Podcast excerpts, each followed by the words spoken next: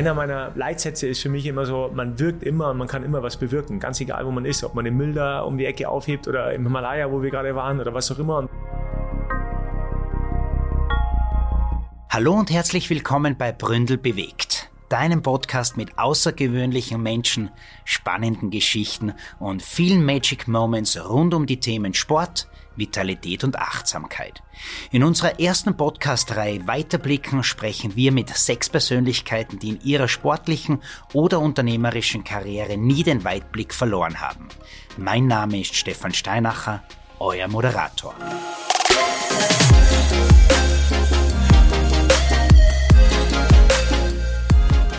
Ja, darf Sie recht herzlich begrüßen zu einer neuen Ausgabe von äh, Bründel, der Podcast äh, Weitblick. Heute zu Gast also derjenige, den wir schon öfters angekündigt haben. Ich würde sagen, Deutschlands sportlichster Manager, vor allem auch in einer Branche, die ja sportlich sein soll, nämlich der Sportartikelbranche. Die Rede ist von Benedikt Böhm, CEO von äh, Dynafit. Benedikt, darf dich recht herzlich begrüßen. Servus, hallo. Servus, Stefan, grüß dich.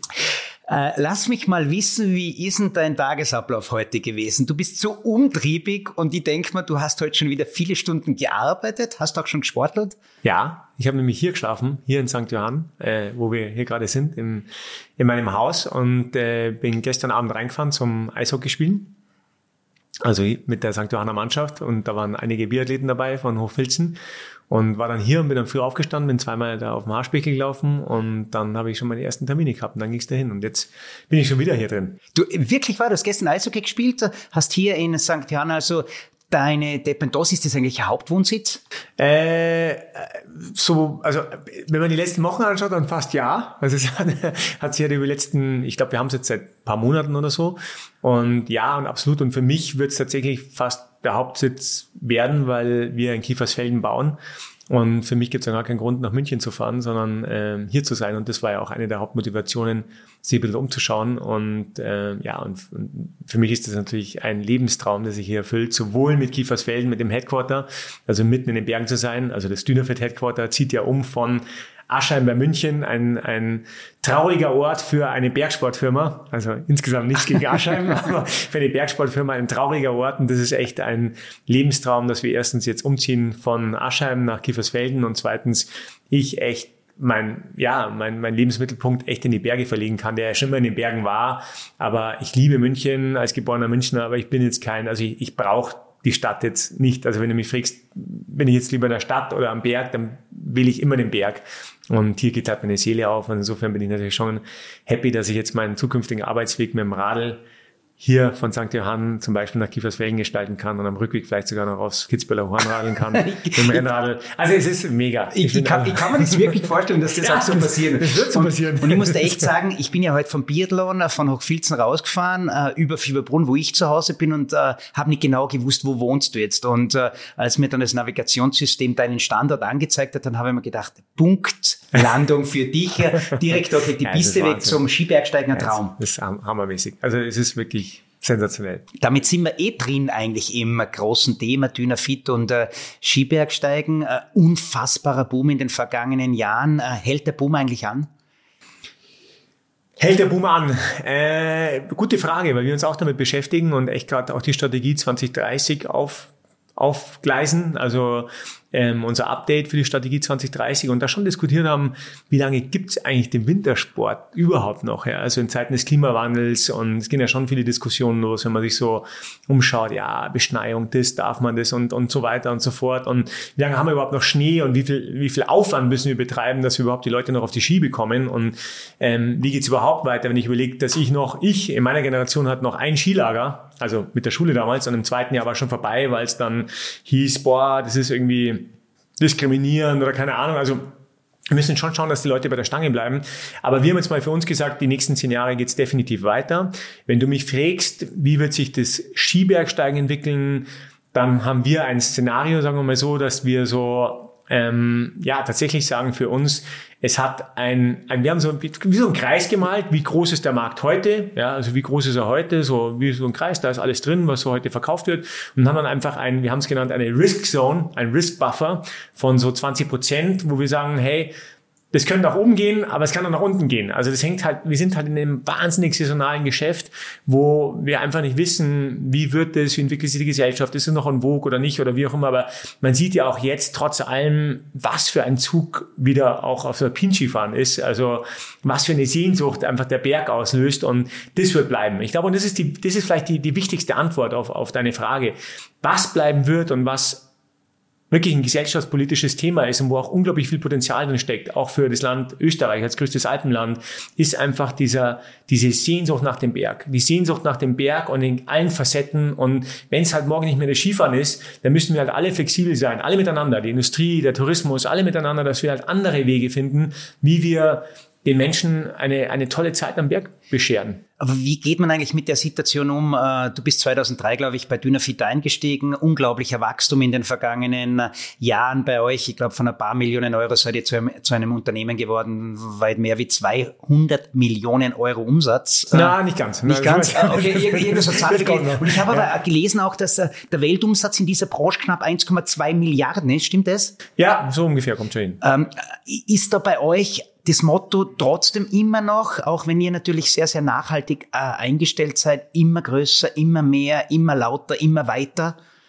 Nee, und das war es auch noch nie. Also ich glaube, ich war natürlich als junger Mensch, äh, der da angefangen hat mit großen Ambitionen äh, und einer großen Leidenschaft natürlich total begeistert von, keine Ahnung, zwei, drei Millionen, die wir damals gemacht haben, auf einmal auf sechs Millionen, auf zehn Millionen. Und natürlich war ich da, äh, war ich, bin ich ja immer noch ein leistungsorientierter Mensch, aber habe dann schon schnell festgestellt, auch dank des Inhabers, dem Heiner Oberauch, der mich da auch immer wieder sagen, eingenordet hat und mir das auch ja, als Wegbegleiter und als Mentor auch immer wieder mitgegeben hat, dass es halt nicht um, um, um, um die Quantität geht, sondern um die Qualität des Verkaufs und allem, was wir tun und was ja heute auch immer noch so ist. Also wir sind heute nicht bei dem Amazon zum Beispiel mit Dynafit vertreten. Wir sind in vielen Geschäften nicht vertreten, die uns ein schnelles Geschäft ähm, garantieren würden, sondern es geht mehr darum, was zahlt das Geschäft eben die Marke ein. Ja, das ist auch immer ein Spruch gewesen vom, vom Heiner und ähm, und das war eigentlich immer so der, der, der Leitweg, sagen wir mal so. Also wie bauen wir diese Marke wirklich nachhaltig, nachhaltig auf? Und ich glaube, zu, dein, zu deiner Frage, hier passiert schon wahnsinnig viel. Ich glaube, wenn man wirklich so von, ja, von Makro in Mikro geht, also von, von der großen Gesellschaft, das Thema Nachhaltigkeit, auch wenn man jetzt auf der ISPO war vor zwei Wochen, ich meine, es gibt niemand mehr, der dieses Thema nicht behandelt. Aber um dir ein Beispiel zu geben, ja, ähm, was was für mich total spannend ist und was gerade die größte Transformation in der ganzen Dynafit ist, ist das Thema lebenslange Garantie. Ja, das also, ist euer Thema. Das ist unser Thema, ja. das lebenslange Garantie und eben das Thema, das nachhaltigste Produkt ist das, was du hast. Und jetzt musst du dir vorstellen, wir leben ja vom Verkauf. Wir leben, wir sind ja alle Teil dieser Wachstums- und Konsum, Konsumspirale und des Konsumismus und wir, wir können nur weiterleben, wenn wir wachsen und unsere Wirtschaft erhalten und alles. Aber auf der anderen Seite ist es eine ganz einfache Rechnung. Wir haben halt nur ja, beschränkte Ressourcen und in, in, in, einer Welt mit beschränkten Ressourcen. Und wir haben halt auch leider nur eine Welt, also im Mond können wir jetzt irgendwie auf dem Mars, ähm, wird es wahrscheinlich nicht ewig weitergehen, unser Modell, auch wenn es toll war und wir alle wunderbar davon gelebt haben, dass wir halt unendlich wachsen. Und das meine ich jetzt mit dieser Transformation, das waren schon Diskussionen, ja, diese lebenslange Garantie und das nachhaltigste Produkt ist das, was du hast, das ist ja unser, unser Claim in dieser ganzen Geschichte. Und das war, ich weiß noch, ich saß abends und habe gesagt, ja, das ist es, das nachhaltigste Produkt ist was, und da müssen wir rein. Wir müssen die Leute dahin bringen, dass das sexy wird, dass das cool wird, dass du nicht der Außenseiter bist, weil du eine, eine geflickte Jacke hast und sozusagen der, der Bausparer, der jetzt da am Berg rumläuft, sondern dass das lässig ist, ja, dass die Leute sagen, hey, das, das ist, und uns da alle, und übrigens hat mich da auch der, der Brünnle inspiriert, wie, wie ich im, im Flagship Store war und da auch gesehen habe, diese Care and Repair Abteilung und was da gemacht wird und, und ich habe das alles aufgenommen und, und Fotos gemacht und mich hat das irgendwie, und das waren lauter so, so Bausteine und haben wir diskutiert und haben gesagt, ja, wollen wir jetzt nichts mehr verkaufen, hat der Vertrieb und was soll das und so. Aber diese Mentalität und was da auf einmal mitkommt, da können wir jetzt auch ewig weiterreden, ich mache es kurz, ähm, das ist eine mega Transformation, weil es ja vor allem ein, ein, ein Care- und Repair-Versprechen ist. Und das ja, spannend, was da passiert. Aber große Diskrepanz, oder? Zwischen Verkauf, äh, wahrscheinlich auf der anderen Seite auch zwischen dem Marketing, das natürlich mit einem Claim nach außen geht, aber der Verkauf will verkaufen. Und logischerweise will äh, jeder Geschäftsinhaber verkaufen. Wie, wie, wie, wie geht es miteinander? Okay, hier steigen wir jetzt wirklich ein, praktisch in, in, in, in geschäftliche Themen. Aber um es ganz kurz zu machen. Für mich sind wir jetzt gerade, oder steigen wir gerade ein in die dritte Evolutionsstufe einer, einer Markenführung und einer Marke. Die erste Evolutionsstufe ist, dass du überhaupt dich mal freust, dass du Umsatz gemacht hast und du verkaufst an den Händler. Also in dem Fall an den Bründel. Dünnerfit verkauft den Bründel, freut sich, geil, ich habe jetzt da äh, Fahrrad Ski verkauft, ja, wir haben unsere Rechnung an Bründel geschrieben, der zahlt auch noch und jetzt haben wir unseren Umsatz gemacht, alles super. Aber nächster Winter, Ski sind nicht verkauft und dann merke ich auf einmal, ich habe ein Problem, weil der Endkonsument hat beim Bründel nicht die Ski abverkauft und, und gekauft und ähm, jetzt gibt es keine, keine zweite, kein Folgegeschäft. Dann ist die zweite Evolutionsstufe, ich übernehme Verantwortung für den Sell-Out. Also ähm, von dem Geschäft an den Sportbründel verstehst du auf einmal, ich muss dem Sportbründel helfen, dass die Ski auch verkauft werden. Ja, dass da irgendwie, dass der, der Zug der Marke so stark ist und dass tatsächlich aus Geld hingelegt wird. Jetzt sind wir in der dritten Evolutionsstufe, wo wir sagen, ja, toll, wir haben es geschafft, dass der Kunde Du hast übrigens gerade gesagt, dass du ein Dünnerfett gekauft hast. Gratuliere. Ja, äh, ja und, und zwar für meine Frau. Und das wäre dann eben meine nächste Frage ja. zum Beispiel auch gewesen. Aber bleiben, bleiben, bleiben wir kurz bleiben bei dir. Ja? Genau. Und die dritte Evolutionsstufe ist, wir übernehmen die Verantwortung in dem Moment für den Kunden, wo er jetzt das Skiset gekauft hast. Du hast es jetzt für deine Frau gekauft und egal, was deine Frau vorhat, wie ambitioniert sie ist oder nicht ambitioniert ist oder ob sie Angst davor hat, ähm, auf die Piste zu gehen, weil sie vielleicht äh, oder, oder überhaupt ins Gelände zu gehen wegen Lawinenthema oder sie ist im Gelände nicht so, so fit oder was auch immer das Thema ist oder sie hat einen richtigen Partner, dass wir sagen, diese Dynafit Experience, also dieser Weg zum Gipfel oder zu deinem Ziel, was auch immer, wie groß oder niedrig oder hoch oder was auch immer das ist, völlig wurscht, ob du Profi bist, Einsteiger oder was auch immer, ob es der 8000er ist oder, oder das, der, der Haarspechel da oben über uns oder, also, dass wir sagen, da nehmen wir den Kunden bei der Hand und das ist das Thema, und darauf kommt es an, das zu verstehen, Loyalität und Vertrauen. In dieser, in diesem Abschnitt baust du Loyalität und Vertrauen aus dem Kunden. Und deswegen habe ich auch keine Sorge mit der lebenslangen Garantie, dass wir vielleicht weniger verkaufen, aber wir werden unsere Kunden behalten. Ich will, ich will mit der Marke Wegbegleiter werden. Das ist eigentlich der Punkt. Aber für diese Betreuung, die du da ansprichst, brauchst du natürlich auch den perfekten Mitarbeiter, oder? Der perfekte Mitarbeiter, das ist auch derjenige, ähm, der den Kunden vorbereitet und äh, aufbereitet, auch für seinen nächsten Schritt, sprich Richtung Berg hinauf. Gibt's diesen, natürlich gibt's diesen perfekten Mitarbeiter, aber wie findet man momentan äh, auch äh, über Dynafit den perfekten Mitarbeiter? Jeder, jeder äh, hat Angst, dass er keine Mitarbeiter bekommt und, und jammert. Mal jammern gibt's glaube ich, in deinem Wortschatz sowieso doch, nicht. Doch, gibt schon, gibt schon. Na, äh, und völlig berechtigte Frage. Wir haben genau dasselbe Problem wie viele und selbst wir, wo wir wirklich Leidenschaft verkaufen, wo ich, ähm, das ist der Grund, warum ich 19 Jahre bei Dünnerfit bin, übrigens, ist, ist, sind die Menschen. Also ich habe es immer wieder, ich kann es nochmal wieder wiederholen, es sind die Menschen bei uns in der Firma, aber auch die Menschen unserer Kunden. Ich liebe unsere Kunden sowohl die, die, die Händler, also hier jetzt mit Bundel sind Partnerschaften, es sind Freundschaften, aber auch mit den Endverbrauchern. Das ist einfach eine geile Branche. Also da gibt es nicht dieses Ego und dieses politische, sondern es ist einfach gemeinsam für was äh, zu stehen und das, das einfach aufzubereiten. Und ähm, zu deiner Frage, ich glaube, das Headquarter ist ein ganz wichtiger Schritt. Also wirklich der Schritt, sich deinen Traum zu erfüllen und zu sagen, ich, ich lebe mein, so wie ich es ja auch machen darf. Ja. Ich lebe meine Leidenschaft und wenn ich jetzt schnell mittags irgendwie auf den Berg laufen will, dann mache ich das halt und habe einen Kollegen, der, der vielleicht kurz einspringt am Telefon oder whatever. Das ist mein Traum. Ja. So, so, so muss das sein. Die Leute müssen irgendwie das Ganze in eine, in eine Balance bringen können und irgendwie da, ja, auch ich habe mich immer so gefühlt wie, wir nennen ja auch Kiefersfelden ähm, der Ort, wo Athleten gemacht werden. Und Athleten ist für uns jeder, der den Willen hat, einfach für in seinem Potenzialbereich was zu erreichen und einfach zu sagen, hey, wir sind da, ich habe mich immer gefühlt wie so ein, wie so ein, ja, wie so ein Haufen Freunde, die halt miteinander irgendwie was machen. Also nicht nur Sport, sondern halt auch nebenbei irgendwie schauen, das beste Material auf dem, auf dem Weg zu bekommen. Und äh, so versuchen wir eigentlich da rauszugehen und auch schon spitz. Also ich habe gerade eine, eine Anzeige, die ich tatsächlich persönlich in die Hand genommen habe, also für Kiefersfelden, wo wir ähm, vom Office Home sprechen. Also zu sagen, hey, das ist mehr wie nur ein Arbeitsplatz. Das ist wirklich dein, dein Basecamp. Ja? Da, da, da passiert was und hier kannst du einfach Bergsport, die Zukunft des Bergsports erfinden und, und gestalten, sagen wir mal so.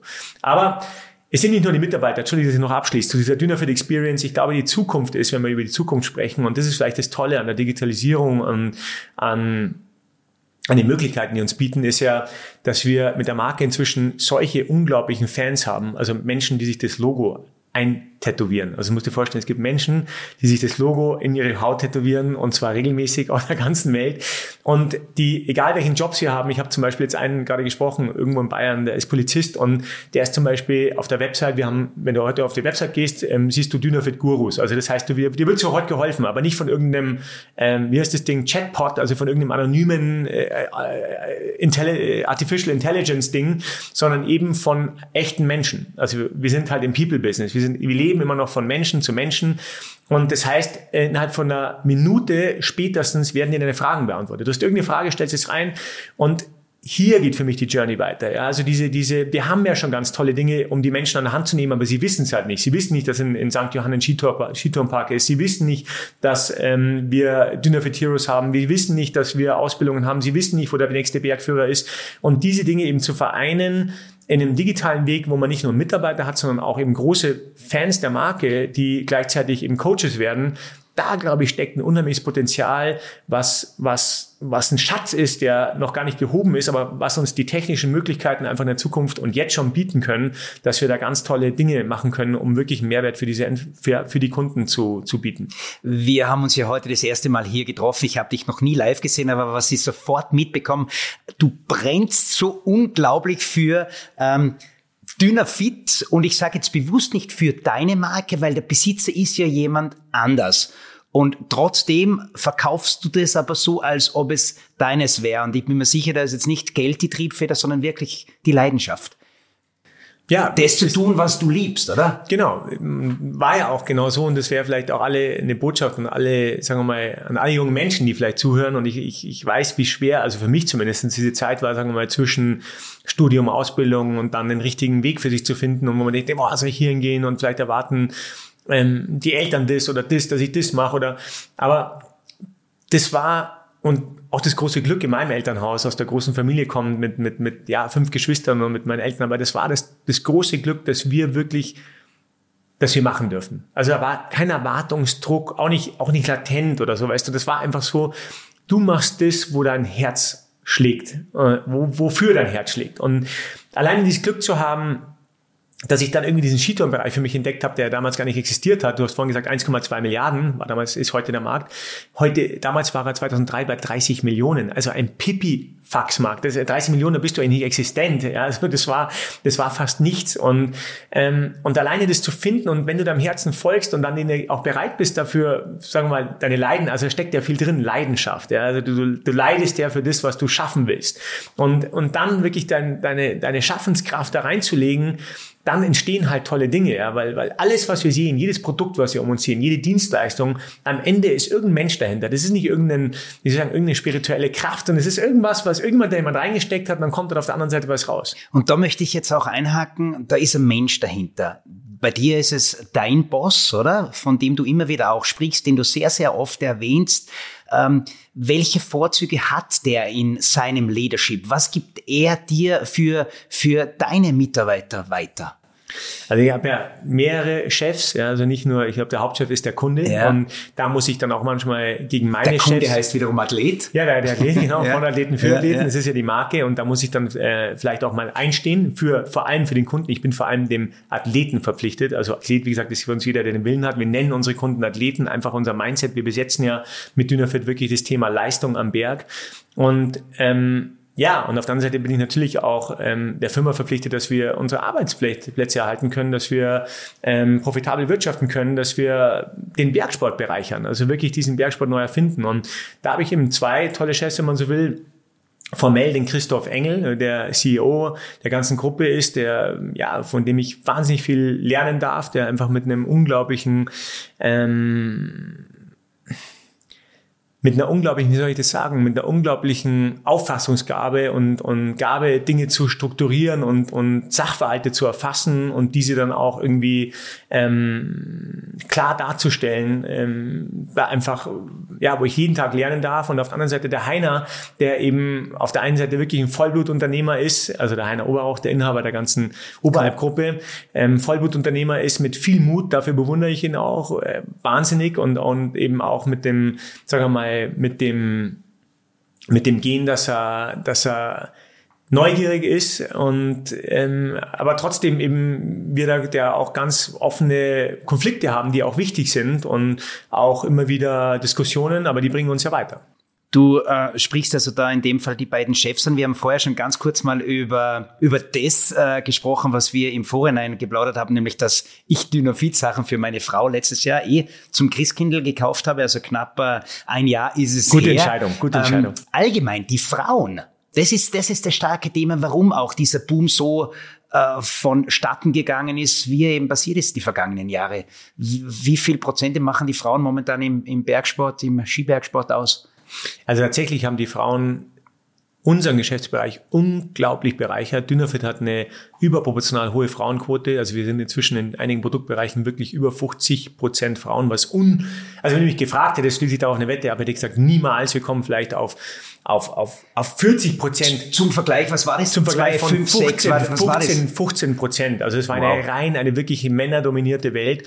Aber was damit gekommen ist, und das ist das Unvorstellbare eigentlich, ist eine ganz neue Ästhetik im Bergsport. Und wir machen ja technische Produkte und dafür steht ja auch von Athleten für Athleten und alles drum und dran, aber eine ganz neue Ästhetik im Sinne von, wie passt alles zusammen, ja. Und diese, dieser Anspruch, ähm, der da mitgekommen ist, hat natürlich die Marke unglaublich bereichert. Also ich war letztes Wochenende hier mit meinen Kids, weil die unbedingt äh, da Skifahren gehen wollten und ihren ersten Skitag haben wollten, mal meinen Kids Skifahren und haben da einige komplett outgefittete Dynafit Athleten, Athleten gesehen.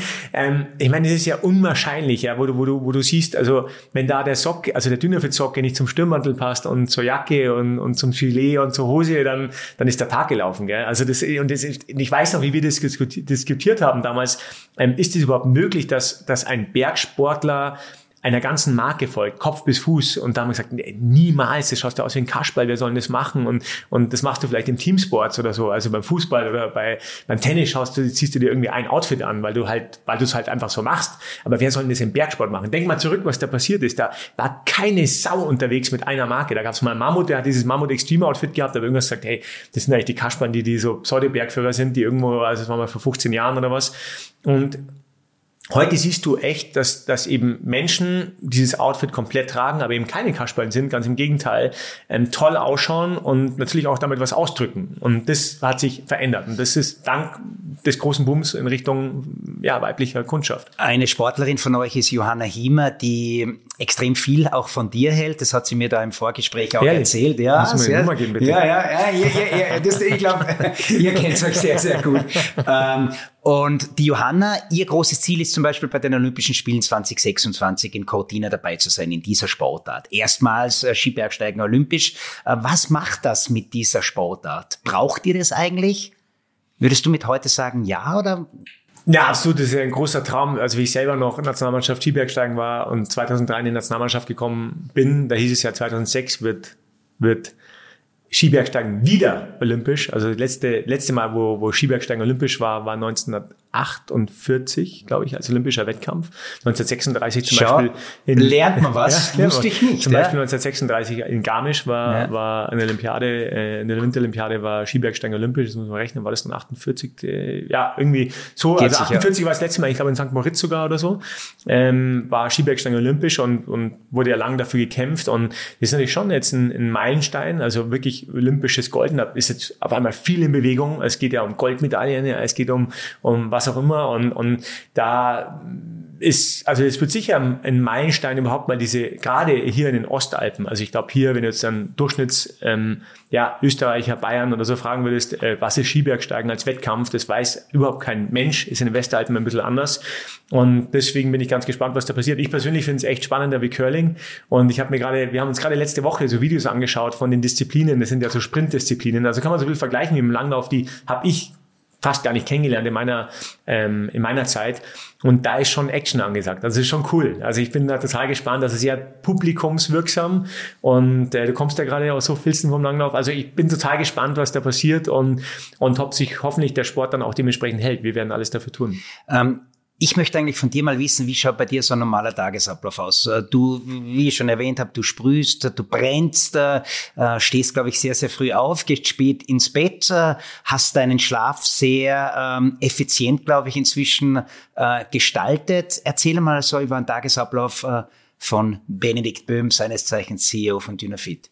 Mein, typischerweise versuche ich wirklich den Sport irgendwie in der Früh reinzupacken. Also dass ich einfach schaue, dass ich wirklich in der Früh, wenn halt das, das wenn es halt ruhig ist, ja, wenn das Handy noch, noch, noch schläft sozusagen und auch die Familie unter Umständen noch schläft, ähm, meinen Sport abzuwickeln und dann ist das Ding einfach schon mal erledigt, weil abends komme ich auch nicht aus dem Büro oder es ist noch was oder, also die Abende werden meistens einfach lange und deswegen versuche ich das in der Früh zu machen. Und dann ist der Tag eigentlich schon mal fängt ja schon mal, schon mal perfekt an, oder? Du bist einfach gut drauf, dann bin ich schon mal neutralisiert, auch im Sinne von, ich merke, auch wenn ich zwei, drei Tage nicht zum Sport komme oder so, dass meine ganzen, ja, mein, mein ganzer Mechanismus einfach nicht arbeitet. Ich, ich lebe ja von meiner Kreativität und von nach vorne denken und von, von Aufgaben lösen und irgendwie mich immer wieder sozusagen. Ist es eine Sucht auch?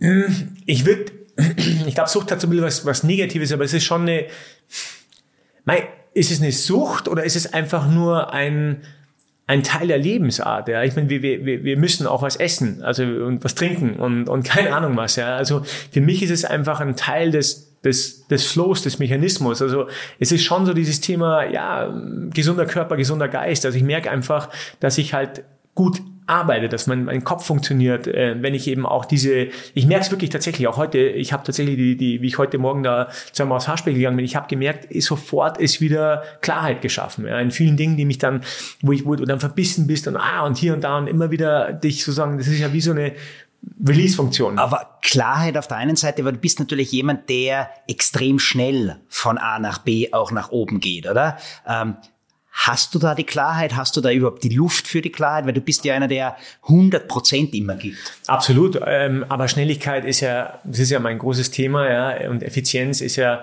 was völlig Subjektives. Also das siehst du ja, wenn, wenn jetzt Leute im Biathlon da reinkommen oder im Marathon, ähm, Schnelligkeit ist einfach die höchste Form der Kunst. Diese ständige Perfektionierung, die weit über den Sport hinausgeht. Also es geht ja schon darum, wie habe ich meine Dinge zurechtgelegt, wenn ich jetzt heute Morgen aufgestanden bin, wo stehen meine Skischuhe, ähm, wie lange brauche ich in dem Moment, wo ich aufwache und übrigens, ich stelle mir eigentlich nie einen Wecker. Also der, ich wache einfach auf und habe einfach Lust, diesen Tag anzupacken und weiß auch jetzt zack und dann bin ich wirklich drei Sekunden später draußen und ähm, wie lange dauert es vom Moment des Aufwachens, bis ich wirklich auf Ski stehe oder in Laufen stehe oder was auch immer. Ja. Das ist ja, da geht's schon los. Ja. Da hau ich dann nochmal hier rum, pack nochmal mein Handy aus, schaue dann nochmal drauf, drehe mich nochmal dreimal um oder also das sind so Dinge, die man sich halt angewöhnen kann, weil am Ende ist es halt ähm, alles Zeit, die du irgendwie liegen lässt. Ja. Also, und das ist, ist irgendwie so mein Antrieb letztlich, glaube ich, mein, mein, mein globaler Antrieb, auch natürlich aus den Erfahrungen, die ich hatte, dass ich natürlich auch gesehen habe, wie kurz das Leben ist und wie, wie schnell es vorbei sein kann, dass ich halt einfach weiß, dass wir, dass wir einfach nur kurze Zeit auf diesem wunderbaren Planeten haben und ich schon versuche halt das Maximale aus jedem Tag irgendwie rauszunehmen. Du, aber so das Wort Schlampigkeit, das hat bei dir gar keinen Platz. Schlampigkeit? Ja, sprich, dass du, du planst alles sehr, sehr genau, oder? Weil du natürlich auch immer wieder diese Termine hast. Du bist jetzt vorher gekommen und hast gesagt, du, wie lange haben wir das? Äh, wie lange brauchen wir? Äh, ja, knapp eine Stunde. Ja, das ist gut, weil ich habe natürlich heute noch äh, Essen zum Beispiel. Also bist du sehr, sehr durchgetaktet. Ja, ich bin schon sehr durchgetaktet, aber ähm, ich bin da auch effizient. Also wenn wir jetzt in mein Auto reinschauen, dann würdest du, da würdest du ähm, das Thema Schlampigkeit bin sicherlich, froh. Ich bin ja froh. würdest, du sicherlich, würdest du sicherlich anders darüber denken. Mit drei Kindern äh, muss man sich auch eine gewisse Schlampigkeit, wie soll ich sagen, gewöhnen. Aber ich versuche natürlich schon, also was auch ganz klar ist, dass eine gewisse Struktur natürlich einfach das Leben erleichtert. Ja? Also das ist ja auch klar, dass wenn man irgendwie die Dinge, und ich habe in der nie perfekt und ich werde es auch nie sein. Also das, das ist ein, ein ewig und das ist ja das Tolle an Geschwindigkeit. Es ist ein, ein ein unendlicher Lernprozess. Und wie halt das ganze Leben ist, das wird nie vorbei sein. Es wird nie vorbei sein, sich zu optimieren und, und Dinge außenrum zu optimieren. Und das ist, glaube ich, auch, was mir halt irgendwie Spaß macht. Mir macht das ja Spaß, sonst muss ich es ja nicht machen. Das ist, und ich, ich werte das auch nicht für andere. Das ist einfach nur das, was irgendwie so mein Lebensstil ist, dass ich halt es einfach toll finde, viel am Tag erlebt zu haben. Das intensive Leben, ja. Also einfach so, äh, dich heute kennenzulernen, euch kennenzulernen. Also die, die irgendwie, ich habe mich gefreut heute auf die Begegnungen. Und das sind so Dinge, die, die halt irgendwie mich motivieren, sagen wir mal so. Aber zum Beispiel ein Auto ist für mich nicht effizient. Warum soll ich mein Auto ständig sauber halten? Äh, irgendwie fanatisch, ich, ich gebe das einmal zum Service, alle 30.000 Kilometer wird sauber gemacht. Ansonsten ist das für mich ein Arbeits Tool. Ja, also das, ich versuche halt da auch einigermaßen zu wissen, wo sind meine Ski und wo ist mein Rall und wo ist das. Aber ansonsten ist es für mich ein, ein, ein Werkzeug, sagen wir mal so. Also Du hast jetzt einmal äh, das Wort wertend in den Mund genommen. Bist du selber eigentlich, äh, ich denke mal, du wirst wahrscheinlich eine bestimmte Eitelkeit auch haben, fescher Mann, der sehr, sehr sportlich ist, äh, der extrem fit ist, aber wertest du, äh, äh, dass du immer wieder sagst, okay, der macht einen genialen Job, äh, wirst du wahrscheinlich machen auch, oder? Was, was hat das Werten bei dir für eine Rolle? Und also Werten ist sehr, sehr vielfältig. Ich glaube, da müssen wir aufpassen. Also im Sinne von, dass alles, was wir tun und woran wir gewertet werden, und das ist, glaube ich, echt, was sich bei mir verändert hat, also in den Jahren, ist statisch. Also wenn du mich nehmen würdest und mich bewertet hättest in meiner Schulzeit, müsste sagen, den Typen stelle ich niemals ein, wie kann der Chef von Dynamit werden? Also, verstehst du, ich meine? Wir haben da eine, eine, eine, eine punktuale Bewertung.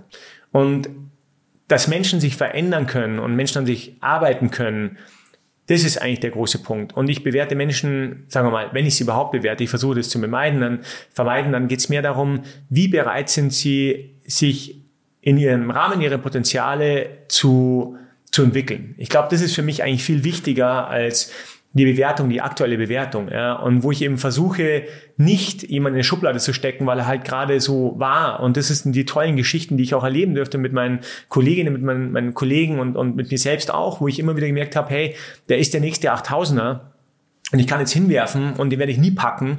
Oder ich packe ihn halt trotzdem an und ich finde vielleicht die richtigen Partner. Das war ja auch was ganz Wichtiges in meinem Leben. Die Coaches, die, die Begleiter, die, die ich hatte. Und auf einmal gehst du diesen ersten Schritt und du weißt, es sind noch Hunderttausende äh, zu gehen. Und, aber auf einmal kommt dieses Mindset und auf einmal wächst dein, dein Gehirn. Wir wissen ja, es ist ein Muskel und auf einmal ähm, kommen da ganz andere Denkmuster und, und, und ich hätte, ich wäre niemals in der Position, in der ich heute bin, wenn ich nicht irgendwie die Fähigkeit gehabt hätte, immer wieder diese Herausforderungen anzunehmen und zu wachsen und auch manchmal über mich selber hinauszuwachsen. Und das ist eigentlich das, was mich interessiert bei Menschen. Ja. Also sind die bereit, ähm, den nächsten Schritt zu gehen? Sind die bereit, Herausforderungen anzunehmen? Sind die bereit, vielleicht auch mal ja zu leiden für gewisse Dinge und, und sich da durchzubeißen? Oder sagen sie halt, nee, äh, da habe ich einfach keinen Bock drauf, sorry, bin ich raus. Also das ist mehr die Frage, die mich, die mich interessiert. Sind es auch deine Weitblickmomente, dass du sagst, das kannst du von deinen vielen unzähligen Expeditionen, die du ja schon gemacht hast, wo du dich auch quälen musst, äh, mitnehmen, eben immer diesen nächsten Schritt zu gehen?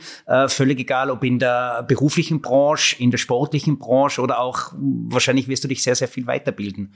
Ja, absolut. Ich glaube, das ist, das ist, sagen wir mal, dieser unglaubliche Facettenreichtum, den das Leben bietet. Ja, also ob das jetzt zum Beispiel ähm, die Marke ist, die ich gegründet habe, Helping Band, weißt du, mit diesen Armbändern als Botschafter von WWF oder ob's ähm, ganz unterschiedliche Dinge sind, die mich interessieren. Beim Leadership-Team war ich zum Beispiel jetzt im Sommer im Silicon Valley und habe mir immer mal die Dinge angeschaut. Was, wie machen die das? Was sind das für Menschen? Was, also mich interessieren so viele Dinge und ich bleib dann so viel hängen. Mich interessieren Menschen auch vor allem. Mich interessieren Geschichten und, und sich da weit über, über also wo, wo ja so viele Dinge sind, die wir nicht wissen. Also das ist auch die Motivation, ja, dass wir wissen, dass ich weiß, ich werde es niemals alles aufnehmen können. Und übrigens da auch eine große Bereicherung, weil du mich gefragt hast, ähm, wie schaut der Tagesablauf aus, wenn ich da heute morgen zweimal auf dem Haarspeichel gelaufen bin, was für mich eine Wahnsinnsbereicherung ist, sind tatsächlich, dass ich endlich wieder Bücher anpacke und die höre ich nämlich auf dem Weg da oben. Mit übrigens unglaublichen Apple AirPods mit diesen neuen eingehen. Ja, finde ich, also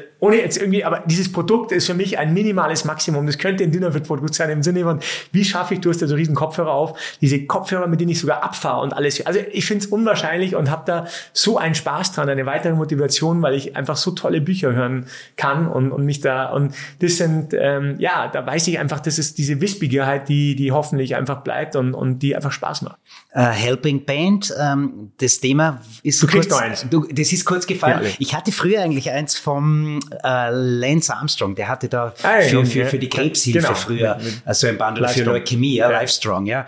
Ähm, du hast dir da, glaube ich, nicht nur ein Ziel gesetzt, sondern dich selber unter Druck unter Anführungszeichen gesetzt, weil du weißt jetzt schon, du wirst hundertprozentig was spenden. Nämlich eine sehr, sehr stattliche Summe von weit mehr, glaube ich, als 60.000 Euro. 60 also du brauchst schon diesen Pressure auch, oder? Den, den brauche ich ja. Und den habe ich mir in dem, Ziel, in dem Fall auch gesetzt. Und, und Wie läuft jetzt, das?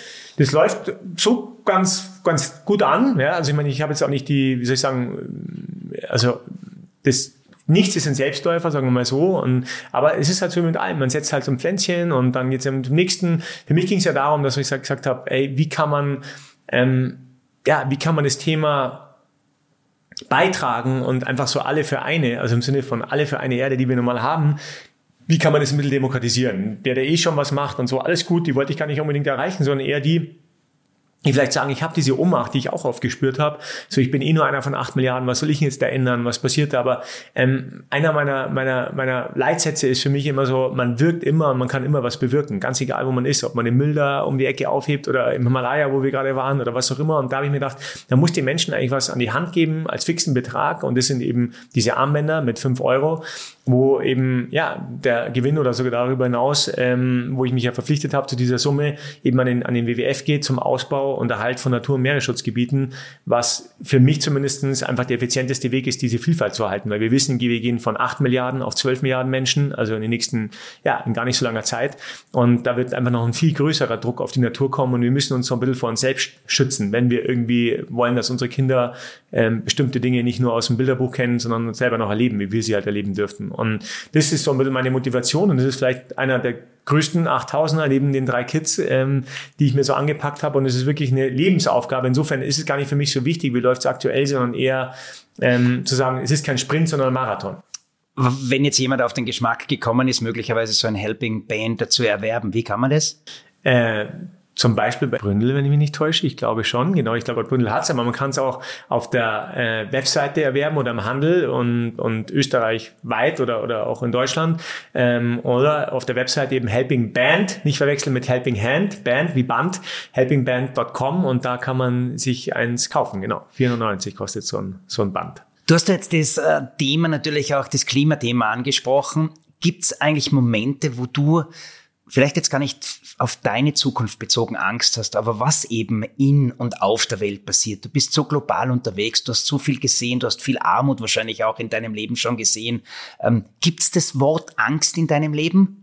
Ja, das Wort Angst gibt es definitiv in meinem Leben. Ich hatte große Angst vor, und da kommt schon zum ersten Punkt, vor den Expeditionen, weil ich ja wusste, dass ich da unter Umständen auch nicht zurückkomme, dass das wirklich eine, eine Option ist, sagen wir mal so. Und ich habe es ja auch live miterlebt. Also ich glaube, ich war 6, 27 Jahre alt, wo der erste Mensch in meinen Armen gestorben ist, irgendwo an einem 7000er äh, am Ende der Welt.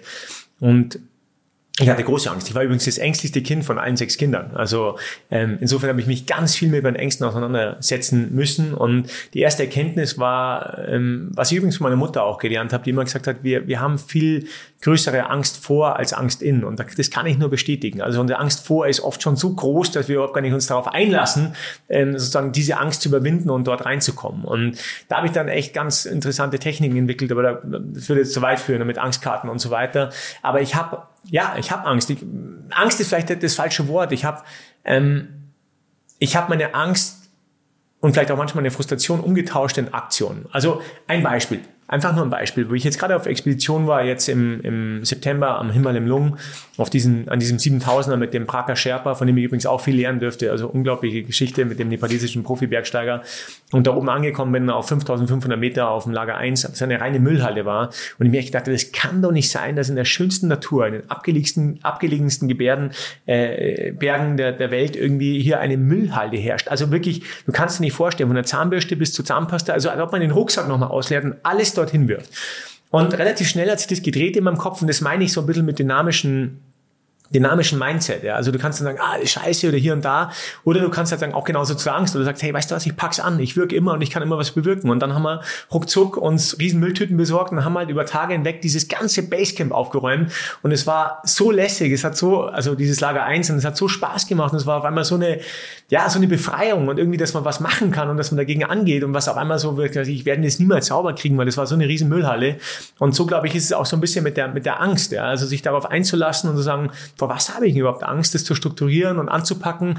Aber ich würde sagen, wir haben einfach riesige Herausforderungen in der Welt. Also heute und nochmal mit den 14 oder 12 Milliarden, die wir, die wir haben werden, nochmal mehr und die müssen wir schon ähm, einfach aktiv angehen, die Augen dazu, davor zu verschließen oder nur Angst zu haben und, und in Schockstarre zu verfallen, wird uns sicher nicht weiterhelfen Sehr persönliche Frage jetzt. Äh, Angst, äh, Ritual. Gibt's bei dir ein Ritual, wenn du auf Expeditionen gehst, äh, wie du dich zum Beispiel von deiner Frau, von deiner Familie verabschiedest, weil du sagst ja selber, es könnte theoretisch auch was passieren? Kann, ja. by the way, jeden Tag. Aber, aber die Chance natürlich, auf einen Himalaya nicht mehr zurückzukommen, ist größer, als wenn ich mit, äh, mit dem Auto von Absolut. nach Kiefersfelden fahre. Absolut. Und da hat sich natürlich auch viel verändert in meiner, sagen wir mal, Mentalität, wo früher ich gesagt habe, ja, passt schon, alles gut, bis jemand später und, und so weiter und, und alles locker. Und dann kann man natürlich die ersten ähm, ja, die ersten Unfälle und vielleicht dann auch die ersten Kinder, ähm, die auf einmal mich in eine ganz andere Verantwortung gezwungen haben. Wir Männer sind da eigentlich nie so richtig bereit, aber dann wissen wir halt dann. Wie viele hast du? Äh, zwei. Zwei hast du. Ja, Wie ja. alt? Die Romi ist äh, 22, die ja. hat meine Frau mitgenommen in die Beziehung. Wir haben eine super Patchwork-Familie, ja, ja. Also der Papa von der Romi, den gibt's in unserem Leben und zwar sehr, sehr gut. Und gemeinsam haben wir 13-jährige, einen 13-jährigen Sohn. Sehr gut, super. 14 ist er inzwischen. 14 ist er inzwischen. Schon, Bei dir, wie, wie alt sind die Kinder? Ich weiß es äh, nicht. 12, 12, 8 und 6. 12, 8 und 6. Traumzeit. Traumzeit. Ja, ja. ja. ja und auf einmal ging es dann eben so, ähm, so dahin und dann hat sich natürlich auch dieses Verantwortungsbewusstsein, sagen wir mal, ähm, vielleicht wenn ich jetzt zurückschaue, ins richtigere Licht gerückt und, und wo ich dann tatsächlich mir Gedanken gemacht habe über, ja, wie ist denn das, wenn ich jetzt nicht mehr da wäre? Ja, was ist denn, was, wie geht's denn dann weiter? Was sind die Versicherungen? Wie schaut denn, wie schaut denn die finanzielle Lage aus? Wie, also was, was ich zwar, wo ich mir nie dachte, dass ich mich damit konfrontieren muss und vor allem nicht meine, ja, meine Frau. Und das sind dann Dinge, wo man dann drüber redet und diese Klarheit auch schafft, die dann einfach wichtig war, wo ich vorher vielleicht einfach die Augen zugemacht habe und, und das war's. Also insofern, ist es dann recht, wie soll ich sagen, pragmatisch und meistens ziemlich hektisch. Wenn ich jetzt erzähle von der letzten Expedition, als mit mich hier in St. Johann, na, da gehen wir jetzt nicht auf eines dauert zu lang, aber es war auf jeden Fall sehr spannend, äh, wie ich es dann noch zum Flieger geschafft habe. Aber das heißt, du hättest alles vorbereitet und organisiert, wenn irgendwas passieren würde? Ja, tatsächlich, genau. Das ist sicherlich das, was man halt sagt, okay, wie, ähm, wie sind die Dinge zurechtgelegt, dass dass das weitergeht und, und im Endeffekt war diese Erfahrung und auch dieses ja auch hier dieser, dieser innere Wandel, ähm, glaube ich, ganz, ganz wichtig für auch für mich als Persönlichkeit, sagen wir mal so, und auch das Bewusstsein oder sagen wir mal den natürlicheren Umgang mit dem Tod. Also wir alle haben ja eins gemeinsam, dass wir irgendwann mal ableben werden und, und sich damit auseinanderzusetzen, ist einfach nur sinnvoll, sagen wir mal so. Also nicht, nicht irgendwie ewig, sondern einfach zu sagen, hey, wie schaut denn das eigentlich aus? Ja, wie, wie ist denn das eigentlich? Wie, wie, ja, wie gehe ich damit um? Und das war schon eine ganz spannende Erfahrung. Du bist so ein unglaublich umtriebiger und wie ich es jetzt auch wahrnehme, extrem positiver Mensch. Ähm, Wer ist deine Frau in deinem Leben? Die muss sowas von stark auch sein, weil ja natürlich du viel unterwegs bist. Wie würdest du äh, den Job von deiner Frau nennen?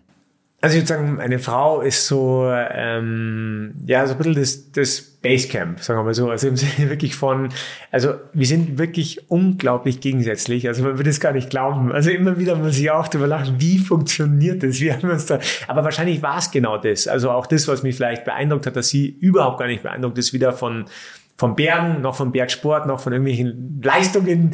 Und das hat mich vielleicht, glaube ich, gereizt, dass wir so eine ganz andere Schnittmenge haben und was vielleicht auch dann wieder bereichernd ist für die Kinder und auch, auch für mich natürlich selber, weil wir da irgendwie ein anderes, ja, ein, ein anderes ähm, Feld haben. Meine Frau hält mir vor allem massiv den Rücken frei. Also das ist natürlich schon ein Punkt. Ich könnte dieses Leben, auch dieses intensive Leben nicht so leben, wenn meine Frau nicht total auch aufgehen würde in dieser, in dieser Mutterrolle und sich der so annehmen würde und, und wirklich, ähm, ja, diese, diese Partnerschaft eben auch so ähm, verstehen würde, auch damit völlig okay ist, dass ich viel unterwegs bin von Anfang an und dass ich meine Expeditionen gemacht habe und dass sie vor allem, und ich glaube, das ist ein ganz, ganz wichtiger Punkt in jeder Beziehung, zumindestens wie ich sehe, einfach für sich selber glücklich ist. Und das ist ja unsere Hauptaufgabe, dass wir ähm, für uns selber glücklich sind, weil dann werden wir auch nur irgendwie effizient in der Beziehung funktionieren. Dann werden wir vielleicht noch glücklicher zu zweit, super, aber wir müssen schon für uns selber glücklich sein. Das war für mich ein ganz wichtiges Thema und das ist sie. Und äh, ja, manchmal, wenn ich mich erinnere, von einer Expedition bin ich mal zurückgekommen, 2019, und sagt, und wie war es? Alles gut? Und hat gesagt, ja, du hättest, war alles super, ich hätte ruhig noch ein bisschen bleiben können. Ja. Aber das ist halt auch so ein Humor, den wir da miteinander teilen und das ist irgendwie ähm, cool und ich würde das, glaube ich, gar nicht packen, wenn ich da jemand hätte, der dann ständig Angst um mich hätte oder so, das würde nie funktionieren. Glück ist mit Sicherheit auch die Essenz äh, im Leben. Ich glaube, das kann man schon so auch sagen. Ähm, die Essenz im Leben ist aber auch das Schlafen und das möchte ich jetzt noch ganz kurz am Ende streifen. Ähm, diese Effektivität im Schlafen? Bitte, bitte erklär es auch mir und vor allem unseren äh, Hörern und auch Zusehern. Also erst einmal ähm, ist ja wichtig, dass man irgendwie, wie soll ich sagen, wenn man, also dass man einen Tag, also das ist bei mir meistens so, ich bin einfach, es gibt zwei Dinge, die ich liebe. Es ist Einschlafen und Aufwachen. Und es hat, da steckt zu viel drin. Es ist tatsächlich so, einschlafen, also den Tag geleistet zu haben und sagen, ich kann jetzt die Augen zumachen und ich schlafe jetzt. Ja, also das ist einfach so ein, und dann aufzuwachen. Und im Idealfall ist ja zwischen diesem Einschlafen und Aufwachen einfach nichts. Einfach nur schlafen. Ja, so. Und es ist tatsächlich so, dass ich wirklich ins Bett gehe und dann mache ich die Augen zu und dann schlafe ich halt. Außer es geht noch was, ja, ist klar. Aber, aber irgendwie so, und dann wachst du auf und dann zack, bist du da und, und das war's. Und das heißt eben auch wieder, so ähnlich wie ich es erzählt habe beim Aufwachen, du sagst, ich, ich ja, drehe ich mich jetzt mal um, schaue ich das Handy an, mache ich das, äh, schlürfe ich da irgendwie. Ähm, auch hier ist es ja so, wenn ich nicht schlafen kann, also wenn ich irgendwie merke, es beschäftigt mich tatsächlich irgendwas noch so, ich bleib dann sicher nicht liegen. Also das mache ich nicht, dass ich wach im Bett liegen bleib und da irgendwie rum äh, mich wälze oder sowas, das mache ich nicht, da stehe ich auf und mache irgendwas. Also dann, dann gibt's immer irgendwas zu tun, dann mache ich einen PC an oder was auch immer und dann geht's halt so weit, bis ich dann irgendwann schlafen kann. Aber meistens ist es nicht der Fall, weil ich halt ähm, einfach ins Bett falle und dann schlafe. Und ähm, auch hier ja, glaube ich, gibt's gibt's leider viele Menschen, die halt eben nicht schlafen und wo es halt ewig dauert, bis sie vielleicht mal irgendwie schlafen. Und das ist, glaube ich, was, wo man, woran ich gearbeitet habe, für mich, sagen wir mal, dass ich einfach versucht habe, irgendwann meinen Schlaf so effizient zu gestalten, dass ich mich ins Bett lege, schlafe und dann halt aufwache. Ein Mensch, der so ein intensives Leben wie du bisher gelebt hat. Wenn es morgen vorbei wäre, was würdest du heute noch machen? Gute Frage. Was würde ich heute noch machen? Ich glaube, dann würde ich jetzt sofort zu meiner Family fahren sofort und, äh, und mich von, von allem verabschieden und sicherlich auch, sagen wir noch einen Brief schreiben für alle, also irgendwo, wo sie wirklich was haben und wo ich ihnen vielleicht das echt versuchen würde, in der Quintessenz mitzugeben, was was ich mir wünsche für ihr Leben und, und was vielleicht so die Leitplanken sind, die mir geholfen haben und ihnen vielleicht auch helfen. Und ich glaube, das wäre jetzt mein, mein Hauptpunkt. Dann wirklich auf die Konzentration ähm, auf die drei Kinder vor allem zu sagen, hey, was kann ich denen noch mitgeben, die ich dann leider nicht mehr weiter begleiten dürfte. Und was du heute wirklich noch machen wirst, das ist ja Essen gehen. Ähm, was lustet dich? Was, was, wie, wie, wie ernährst du dich eigentlich? Ja? Bist du einer, der sehr streng und genau oh, auf seine nein, Nahrung achtet? da, bin ich, da bin ich leider völlig undiszipliniert. Also ähm, darfst du und kannst du aber auch, oder wenn du so ja, viel Sport ich glaube, da könnte man schon richtig viel rausholen nochmal. Also ich glaube, und, und ich, in gewissen Bereichen habe ich es auch gemacht. Ich bin irgendwann dank eines eines Freundes, dem George Nickes, der mit mir auch in dem in dem Team ist, ähm, im Management-Team neben vielen anderen tollen Kolleginnen und Kollegen, ähm, bin ich irgendwann drauf gekommen, dass es echt sinnvoll ist, Wasser zu trinken und nicht nur Spezi und Cola und und, und Limo und so ein Zeug und das habe ich komplett umgestellt. Milchprodukte so ein bisschen zurückgefahren zumindestens. Die meisten werden jetzt lachen, wenn sie es hören, die mich besser kennen, weil es mir halt von einem sehr hohen Konsum auf einen, auf einem, auf einen einigermaßen, also es sind so ein paar Dinge, die ich umgestellt habe, sagen wir mal so, aber ich, ich, ich dadurch, dass ich halt zu viel ja unterwegs bin und hier und da, vergesse ich oft das Essen und ähm, laufe dann völlig verhungert in den Supermarkt und, und springe halt auf alles, was mich irgendwie anlacht. Also ich bin noch relativ undiszipliniert, was das angeht, aber ist auch für mich okay, das ist für mich auch. Also ich bin jetzt nicht jemand, der sich in, in allen Facetten im Leben total kastriert und wenn ich mal, du hast ja gesehen, ich habe euch sofort ein Bier angeboten und wenn ich mal irgendwie das zweite Bier und das dritte und das vierte und das fünfte und auch gut schmeckt, dann schmeckt's halt und dann ist das auch Teil des, des intensiven Lebens. Und genau deshalb werden wir jetzt einen Cut machen, weil äh, ich freue mich auf das Bier, wo übrigens auch Dynafit oben steht. Aber etwas muss, dann, muss ich dann noch ganz kurz äh, erzählen. Weißt du, was ich heute erfahren habe? Hm, dürfte ich vielleicht sogar ein bisschen berühren. Die Freeride World Tour, die wir ja zum Beispiel auch in Fieberbrunn haben, ist jetzt Mitglied in der FIS. Oh, Hast du das gehört? Okay. Nein, das habe ich noch nicht gehört. Was sagst du dazu? FIS, wow. Elias etc. Spannend. Spannend, oder? Absolut. Das, dann bist du ja voll dabei, oder? Ich habe es irgendwie als jemand, der viel auch mit der FIS und mit dem ÖSV zu tun hat, irgendwie ein bisschen strange empfunden. Ja. Weil es natürlich extreme Freiheit ist, das Freeriden. Ja, das stimmt. Aber irgendwann wird es dann immer so, gell? ob das Snowboarden war oder das Freeriden, aber irgendwann kommen dann die, die Strukturen. Mal schauen. Ich sag danke. Ich, äh, du bist einer, der ballert drauf los. Ich hätte noch so viele Fragen, weil wir haben uns ja zum Ziel gesetzt, knapp 45 Minuten für, für diesen Podcast äh, von Bründel mit äh, Weitblick. Der nächste nach Benedikt Böhm, das übrigens sehr, sehr fein war. Ich bin mir sicher, wir werden uns öfters jetzt treffen. Fieberbrunn St. Johann und äh, Capron oder Saalfelden liegt ja sowieso nicht so weit auseinander. Ist äh, da auch ein sehr interessanter Gast, nämlich Dominik Tritscher heißt er. Ähm, wer vielleicht jetzt mit dem Namen im ersten Moment nichts anfangen kann, das ist zum einen der Manager seit vielen Jahren von Marcel Hirscher und zum anderen auch der Geschäftsführer und Partner von Marcel Hirscher bei Fandir. Und ja, da gibt's glaube ich, viel zu plaudern, viel zu sprechen, Interessantes in Erfahrung zu bringen. Der Dominik ist sehr, sehr umtriebig, wie auch äh, der Bene, vor allem auch marketingtechnisch sehr, sehr ähm, gut vertreten und auf das freuen wir uns. Und damit sagen wir Servus für Gott aus St. Johann und auf Wiederhören, hoffentlich beim Podcast von Bründel. Du möchtest noch mehr spannende Geschichten lesen? Dann haben wir jetzt das neue Bründelbuch Volume 6 für dich, wo dir unsere Mitarbeiter sowie außergewöhnliche Persönlichkeiten der Bereiche Sport, Körper und Geist spannende Geschichten erzählen und dir praktische Tipps geben, die du einfach im Alltag umsetzen kannst. Das Buch findest du als Online-Version auf unserer Website und ab sofort auch kostenlos in all unseren Shops. Bis bald!